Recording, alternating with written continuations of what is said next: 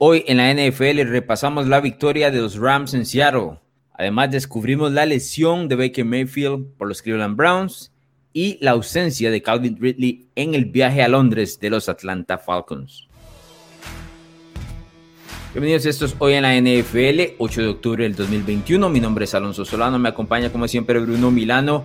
Bueno, buena victoria al equipo de los Rams, especialmente porque es visitante, semana corta ante un rival divisional que siempre es complicado para ellos. Pero ¿qué aprendimos de esta victoria más allá del resultado? Eh, ¿Hay algo que, en particular que te haya dejado? Sí, eh, voy a ser muy honesto, la primera parte, los primeros dos cuartos, Alonso, me dejaron bastante preocupación.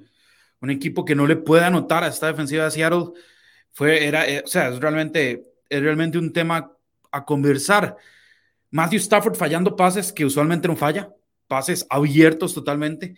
Termina, termina también con una dolencia en el dedo, entendemos eso, pero eh, son, son fallos que, que no, no, puedes hacer cuando estás compitiendo contra los Seahawks. Eh, sos parte del equipo de los Rams, tenés varias expectativas, ¿verdad? Creo que es, eso fue un poco preocupante. Me gustó el cambio de actitud para la segunda mitad. Eh, al final, Matthew Stafford termina con 365 yardas, un pase de anotación logran mantener el juego terrestre con Darrell Henderson y Sonny Michel, pero este, no salgo muy convencido. no, no quiero sobrereaccionar, ¿verdad? Porque terminan ganando en un estadio complicado de más. Pero esta no es la versión de los Rams que le ganó a los Buccaneers, por ejemplo, o la que arrasó en, en las primeras tres semanas de, competición. Sí, yo creo que la última semana reveló muchísimo más del equipo de los Rams que lo que habíamos visto en las primeras tres, más allá de la victoria que tuvo contra Tampa ayer después, si me equivoco, fue en el segundo, bueno, digamos que fue en el drive donde ellos anotan con el, con el running back Sonny Michel, que es cuando se ponen eh, adelante en el marcador. En ese drive me parece que McVeigh hizo lo suyo para evitar que Matthew Stafford eh, intentara pases muy arriesgados porque no estaba conectando. De hecho, un par de terceras oportunidades voló a sus receptores. Em, y creo que ahí empezaron a generar las dudas. Entre Stafford y McVeigh en ese momento se están conociendo, desde cosas positivas hacia las cosas negativas, ¿no? Y Stafford, Stafford también está entrando en, en, en, cabida de que esto es un nuevo playbook, ¿no? Que las primeras tres semanas le salió muy bien, pero que no va a ser así eh, todas las semanas, ¿no? Entonces es un, es un proceso. Pero sí yo sentí que los Rams en la, en la última semana, luego de la derrota con Arizona y este partido que les costó muchísimo contra Seattle, eh, fueron o, han ido aterrizando a un nivel donde ellos mismos y la prensa en general ya los ponía a ganar el Super Bowl, o sea, ya habían ganado el Super Bowl en septiembre, ahora, ah, ok, son un poquito más vencibles. Y en ese costado ofensivo me deja esa duda, ¿no? Del, tema de que Stafford eh, a veces se muestra como un quarterback básicamente imparable y hay otros momentos donde decir, no, no está conectado con sus, con sus alas abiertas. Sí, totalmente. Eh, el, el, tema es que, digamos, si uno termina el partido y ve, las estadísticas, uno ve a Robert Woods con 150 yardas y a Cooper Cup con 92, y uno, y uno dice, ok, no, pero sí se movió, pero es que si uno ve el partido, Alonso, uno, uno ve como los Rams estuvieron para mucho más, en especial en la primera mitad, ¿verdad? O sea, si, si Stafford tuvo incluso dos pases que fueron completos, uno con Deshaun Jackson y otro con Cooper Cup, que fueron completos porque los receptores lo salvan. Claro. Pero si el pase va bien, son anotaciones. Una de Sean Jackson tiene incluso que frenar. Eh, el, drive termina en anotación de Darrell Henderson y en la otra Cooper Cup tiene que, tiene que lanzarse. Entonces le, impide correr cuando solo había verde por delante. Eh, es, interesante. Yo también quiero, quiero saber qué tanto en esa primera mitad fue el factor nervios, el factor ansiedad de estar en el Lumen Field. Recordemos que ahí es, es un es una visita muy complicada. Eh, no puedes escuchar. De hecho, vimos a, Stafford varias veces como agarrándose el casco para ver si escuchaba a McVeigh. Lo que le decía, no podía hacer los snaps bien, tenía que pegarle como nalgadas al, al, centro para que le diera el, el ovoide. Entonces, quiero ver que, quiero pensar que en esa primera mitad eso tuvo mucho que ver y que en la segunda pudieron adaptar, más allá de decir simplemente que Stafford estaba teniendo una mala, una mala noche, porque yo siento que cuando estás en los Rams o en un equipo contendiente, pues una mala noche se puede transformar en, en, una pesadilla bastante alargada por el simplemente, por el simplemente eh, hecho de que tenés muchos receptores encima, perdón, muchos reflectores encima. en especial este, en un partido nocturno, ¿verdad? Entonces, quiero pensar que hay muchos factores como externos que afectaron a los Rams, más allá de que los Rams tal vez estén como, como cabizbajos. No sé si me explico. Sí, sí, te entiendo. También eh, cuando, cuando vemos el tema de las estadísticas, eh, no hace como pareo el, tema de los números y lo que sucede en el campo, ni el resultado final, porque por ejemplo el equipo de los Rams pone 476 yardas totales, o sea, estuvieron a nadita de 500 yardas totales, lo cual especifica o explica un dominio absoluto de la ofensiva sobre Seattle. Y, en el partido realmente no se sintió de esa manera. Y casi 500 yardas totales para poner 26 puntos eh, es muy poco. Es, muy poco la, en, cuanto a la relación yardas por, por anotación, ¿no? Y si luego si te pones a ver en el tema de las terceras oportunidades, el equipo de Rams solo completó 2 de 10 y eso es lo que te deja en el espacio de decir, bueno, hubo algunas situaciones donde la defensiva de Seattle los terminó parando. Una defensiva de Seattle que, sea paso, es una de las peores de la NFL. Ya vamos a entrar con el tema de Seattle. Quería nada más también dejar en claro, no sé si leíste, Bruno, los pensamientos del fin de semana que, que siempre escribo en narrativax.com.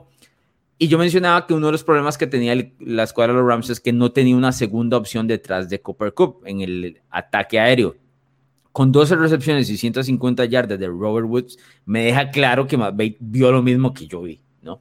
Porque lo intentó involucrar en todas las series ofensivas y para este partido me parece que Woods fue el wide receiver número uno como por disposición, obligación, mandato de McVay, le dijo a Stafford, voltea a ver al número dos que también es bastante bueno y te va a ayudar en algunas rutas. Entonces, eh, es bueno ver a Woods de nuevo, como, como el tipo que conocemos usualmente, ¿no? Siendo la dupla ahí con, con Copper Cup. Esto le va, le va a abrir muchísimas más cosas al equipo de los Rams, pero sí me llama la atención que la relación yardas y, y, puntos dista muchísimo una de otra. Por otro lado, en el tema de la defensa de Seattle, que ya estamos acostumbrados a que en los últimos años reciba esta cantidad de puntos brutales, ¿no? Se está convirtiendo o va en camino a ser una de las peores de la historia de la NFL, si no la peor eh, porque está promediando una cantidad absurda de yardas eh, recibidas totales, ¿no? El año pasado, si no me equivoco, habíamos mencionado, eh, Bruno, que iba en camino a ser la peor por aire de toda la historia de la NFL. En este momento está promediando 451 yardas por juego permitidas. Y eso dice que si se mantiene esto durante 17 juegos va a recibir 7000 664 yardas. El récord en este momento es de los Saints en el 2012 como la peor, que era 7042 en una temporada de 16 partidos. Pero el equipo de los Saints promediaba, o sea, recibía 440 por encuentro. Seattle le está ganando en ese promedio por 11 yardas más. A ese nivel está llegando eh, lo, que, lo que permite Seattle en defensiva. Eso obliga, por supuesto, a Russell Wilson hacer muchísimo más y dicho sea paso Russell Wilson que el día de ayer no jugó en la segunda mitad. Sí, es, es, un tema que hemos venido hablando. Este equipo le pide a Russell Wilson hacer 30 puntos semanales para tener opciones de ganar. Opciones. No, para competir apenas. Exactamente. Y, o sea, eso no es sostenible ni para Russell Wilson, porque Russell Wilson no vas a encontrar cuatro mariscales mejores que Russell Wilson. O sea, no hay. El tipo es fantástico. Y además se lo pedís sin protección, ¿verdad? Porque la inofensiva tampoco es algo que, que, le hayan, que con, con, la que le hayan ayudado. El, el, tema aquí es que hay tantas falencias en esta defensa. O sea, no paran a nadie por tierra. Eh, bueno, vos lo dijiste una vez como casi en broma, pero muy en serio a la vez, en, un chat nuestro, Alonso, donde decías, viejo, Jamal Adams tiene que pasar a hacerse un, un linebacker, un middle linebacker, y, y listo. El, tipo es genial, el tipo es genial en el blitz, es una muy buena presencia, es muy rápido, puede llegar al mariscal, pero este tipo en cobertura es una zona de quemado. O sea, eh, todo mundo, todo mundo, todos los mariscales lo pueden referenciar y, lo van a reventar. Eh, yo te lo mencionaba ayer, es increíble lo mal que estaban los Jets, que hacían ver a, a, Jamal Adams como un safety top de la liga. Sí, es un buen apunte. Pero, la realidad es que Jamal Adams es muy bueno en, en, el blitz, en llegar al mariscal, en presionar, pero en cobertura es, es una pena y eso no ayuda. Evidentemente, ahora el trade que hicieron con los Jets se ve bastante malo, eh, dado el valor, que, el valor que dieron. Entre eso, entre que tienen un par de lesiones, entre que Ken Norton Jr. sigue siendo el, coordinador defensivo. O sea, ¿cuándo, van ¿cuándo vamos a ver cambios en esta defensiva de Seattle? ¿Cuándo van a poner a Russell Wilson al fin en una posición de decir, bueno, tal vez no tengo que meter 30, 35 puntos para poder ganar?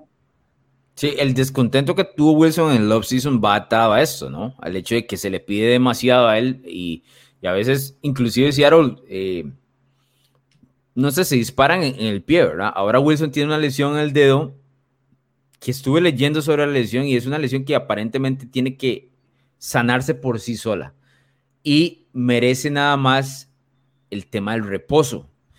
Eh, a beneficio de Wilson y de Seattle, tiene 10 días de descanso antes de su siguiente partido. Sin embargo, eh, según estoy leyendo, necesita por lo menos tres semanas. Entonces hay que ponerle un ojo también a eso. El caso de Stafford también, que también se lesionó eh, el dedo y que estuvo ahí con, eh, con algunas vendas durante el partido. Antes de cerrar con, con, el, con el encuentro, Bruno, quería también algo que se me escapó con el tema de los Rams. La defensiva secundaria de los Rams no es lo que era, ¿eh? Tengo que decirlo. No, te lo dije, te lo dije hace un par de semanas, eh, perdieron a los dos safeties titulares, a, y a Johnson, y eso es, o sea, eso obviamente lo vas, a, lo vas a resentir. Perdieron al coordinador defensivo, que es brillante, Brandon Staley. O sea, esas cosas se van a resentir. El tener a Jalen Ramsey y el tener a, a, Aaron Donald, por supuesto, que apacigua mucho y va a permitirte eh, ser todavía una defensa, pues, competente, ¿verdad? Pero cuando te topas con un Russell Wilson, él te, te va a poder castigar. De hecho, ayer hasta Gino Smith se vio bien. Sea, Gino Smith, el partido termina con una intercepción de Gino Smith, pero es más Lockett que se cae en plena ruta, se tropieza, más que un error de, de, Gino. Gino les hizo un drive perfecto, básicamente. Tienen un esquinero novato, ahorita el, el nombre se me, se me, complica un poco, pero, pero fue también, fue, fue objeto de, de bastantes, bastantes eh, targets que, que, no pudo controlar. O sea, los Seahawks hicieron un buen, un buen trabajo evitando en cierta medida a Jalen Ramsey y, buscando, y buscando al esquinero eh, novato. Y, lo es Robert, es Robert Rochelle que está detrás de, de Darius Williams. Que, Robert Rochelle. Ajá. es, el, que, el esquinero que está detrás de Darius Williams, que dicho sea paso, salió lesionado también el, anoche en el encuentro. Lo que yo sí veo es muchísima descomunicación, especialmente en el otro lado. Y lo que abrió y expuso tanto a Arizona y me parece que a Seattle ahora es precisamente atacar eso, algo que tal vez Tampa no hizo de la manera correcta en, el partido de semana 3, pero que creo que puede ser el destino de los Rams en cuanto a defensiva y el hueco que, que, muchos equipos están buscando. Para, para terminar, con, para terminar con, con, con esto, Alonso, el, el tema también de que pudieron llegar cansados, porque es semana corta después de tener que perseguir a Kyler Murray y en semana corta ahora tener que perseguir a, Russell Wilson, eso también les puedo pasar al quito de factor. Yo salí un poco, tengo que mencionar, un poco decepcionado a los Rams ayer. Estaba esperando un, una actuación eh, algo más dominante, especialmente luego de la derrota. El equipo de Los Ángeles va contra, visita a Nueva York, a los Giants, recibe a los Lions y luego visita a Houston. Prácticamente tres victorias de manera consecutiva que los pondría con un 7 y 1 que, ojo, eventualmente pueden ser un engaño, ¿verdad? Y Seattle visita a Pittsburgh recibe a New Orleans y a los Jacksonville Jaguars eh, para tratar de darle vuelta al que en este momento es eh, un equipo por debajo de 500. Bien, Bruno, también esta semana se da a conocer que el mariscal de campo de los Cleveland Browns, Baker Mayfield, tiene un problema en el hombro de su mano con la que lanza. Eso pone como una excusa el tema de, de Mayfield, aunque él no había dicho o no se había reportado anteriormente que venía eh, sufriendo este tema en el hombro. Claramente aquí hemos hablado de lo mal que se ha visto, ¿no? En las primeras semanas, eh, con muchísimas dudas al lanzar el balón. Y por aquí podríamos verlo como una excusa, como una de las razones. El tema es que este tipo de lesión de Mayfield no va a tener tiempo de, de repararlo durante la temporada. No, no va a tener ni descanso, ni va a tener la posibilidad de una operación. Así que le toca lidiar con esto el resto de la temporada al equipo de Cleveland. Sí, el lado bueno de esto, Alonso, es que Cleveland, por dicha, corre el balón de manera muy efectiva. Entonces, por ahí se puede disimular un poco. El problema va a ser cuando Mayfield tenga el oído en sus manos y necesite ganar un partido, que ya lo era antes de la lesión, Pero es que esta lesión complica mucho la mecánica de tiro. Es en el hombro izquierdo, no es en el hombro en, el que él, este, con el que él tira. Pero simplemente la mecánica, el movimiento que haces a la hora de lanzar el balón, involucra todo el cuerpo, no es solo el brazo. Eso es, eh, si me permitís, hay una, una, una comparación, es este, como en el tenis cuando, hay, cuando alguien hace el revés de una mano.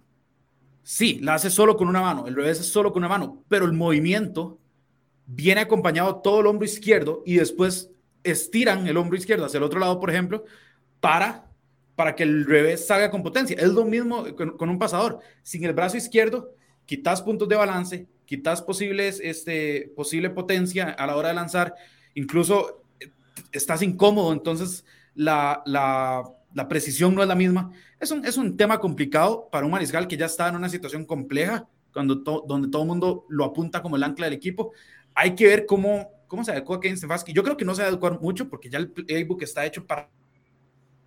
Pero considerar cuando tengan partidos de, de esos de, de Tommy Rasga. Bien, la última noticia de, esta, de este viernes en hoy en la NFL tiene que ver con la ausencia de Calvin Ridley en el juego eh, en Londres ante los Jets por parte del equipo de los Falcons. Los Falcons citan que es un tema personal, pero además Atlanta no tendrá al otro receptor, Russell Gage, que tiene un problema en el tobillo, dos ausencias importantes para una ofensiva de Atlanta que está en reconstrucción, si podríamos decirlo, o por lo menos tratando de encontrar una identidad con su nuevo entrenador en jefe, Arthur Smith. Curiosamente, la semana anterior el equipo de los Jets ganó su primer partido contra Tennessee, que no tuvo a sus dos alas abiertas más importantes, en este caso Atlanta, algo similar, un poco menos eh, de impacto porque Russell Gage y Calvin Ridley, que son muy buenos, no son AJ Brown ni Julio Jones, ¿no? Pero, eh, ¿cómo ves este juego, esta ausencia de, por parte de la ofensiva de Atlanta en favor de tus Jets, don Bruno Milano? Sí, esto, esto, se pone, ya, ya vimos cuál es la técnica de Robert Sale, mandar algún hechizo o algo así, lesionar a las alas abiertas y, y, buscar, y buscar que en, que en Londres eh, los Falcons tengan ese Jets lag, ¿verdad? Entonces, el, el, tema aquí es que Atlanta tiene más armas, tiene Kyle Pitts, que no ha tenido todavía ese partido donde uno dice, wow, ¿verdad? Kyle Pitts. Pero entonces puede ser este, donde recibe más targets. Cordarrelle Patterson ha sido un juguete eh, que, Arthur Smith ha, pues, ha usado a, a, montones, pero obviamente el no tener con a Russell Gage y Carmen Ridley le da un poco más de opciones a unos Jets que, pues, que vienen ahorita por, por las nubes, ¿verdad? Em, no, no sé, yo bueno, vos sabes mi, mi, relación con Atlanta. Un día, un día me hacen cosas buenas, un día me hacen cosas malas. Pero, pero este partido, o sea, siento que hay que, que hay que verlo como con un granito de sal por todo lado. Es en Londres, eh, varias bajas para, para ambos equipos. Eh, no son dos equipos que uno diga que sean, bueno, los Jets son constantes del lado malo. Eh, Atlanta uno no sabe nada de ellos, básicamente un día, un día pues ganan, otro día pierden de manera inexplicable. Entonces es un partido como extraño creo que ahorita es una moneda al aire. Sí, eso te iba a decir, yo, yo, yo utilizar una moneda la tiro y algún lado termino eligiendo para el tema de las, de las predicciones. Atlanta va a tener sus dos alas abiertas em, alineados para este partido, es Olamide, Sakios y Tash Sharp. A Tash Sharp yo lo conozco porque fue jugador de los Tennessee Titans, no es un mal jugador, pero funciona cuando es el número 3 o el número 4. No el 1 ni el 2. Eh, en el caso de los Jets, yo te lo he dicho anteriormente, a mí me gusta lo que están haciendo en defensiva sin ser algo significativo, probablemente tiene que ver con la comparación de lo que hacen en ofensiva, que me gusta lo que hacen en defensiva. Este partido es, es difícil de predecir, difícil de anticipar y es el clásico partido que le mandan a Londres. Así es el clásico partido que le mandan a los aficionados de eh, el Reino Unido. Pero bueno, estas son las noticias eh, que tenemos acá en NFL Latino TV. Recordarle a la gente que nos puede seguir, por supuesto, todos los días a través de Spotify y Apple Podcast y que activen la campanita para que sepan cuando hay episodio nuevo. Recuerden suscribirse, es gratis. ¿Te gustan los deportes, la cultura pop y opiniones diferentes? Narrativa X tiene todo lo que buscas, columnas, pensamientos, estadísticas, historias y documentales de todos tus deportes favoritos y de cultura pop. Todo contado a través de la pluma de diversos autores, con puntos de vista únicos y de cualquier parte del mundo. No busques más, Narrativa X es tu casa. Síguenos en Twitter como arroba narrativa-x y visítanos en narrativax.com. Te esperamos.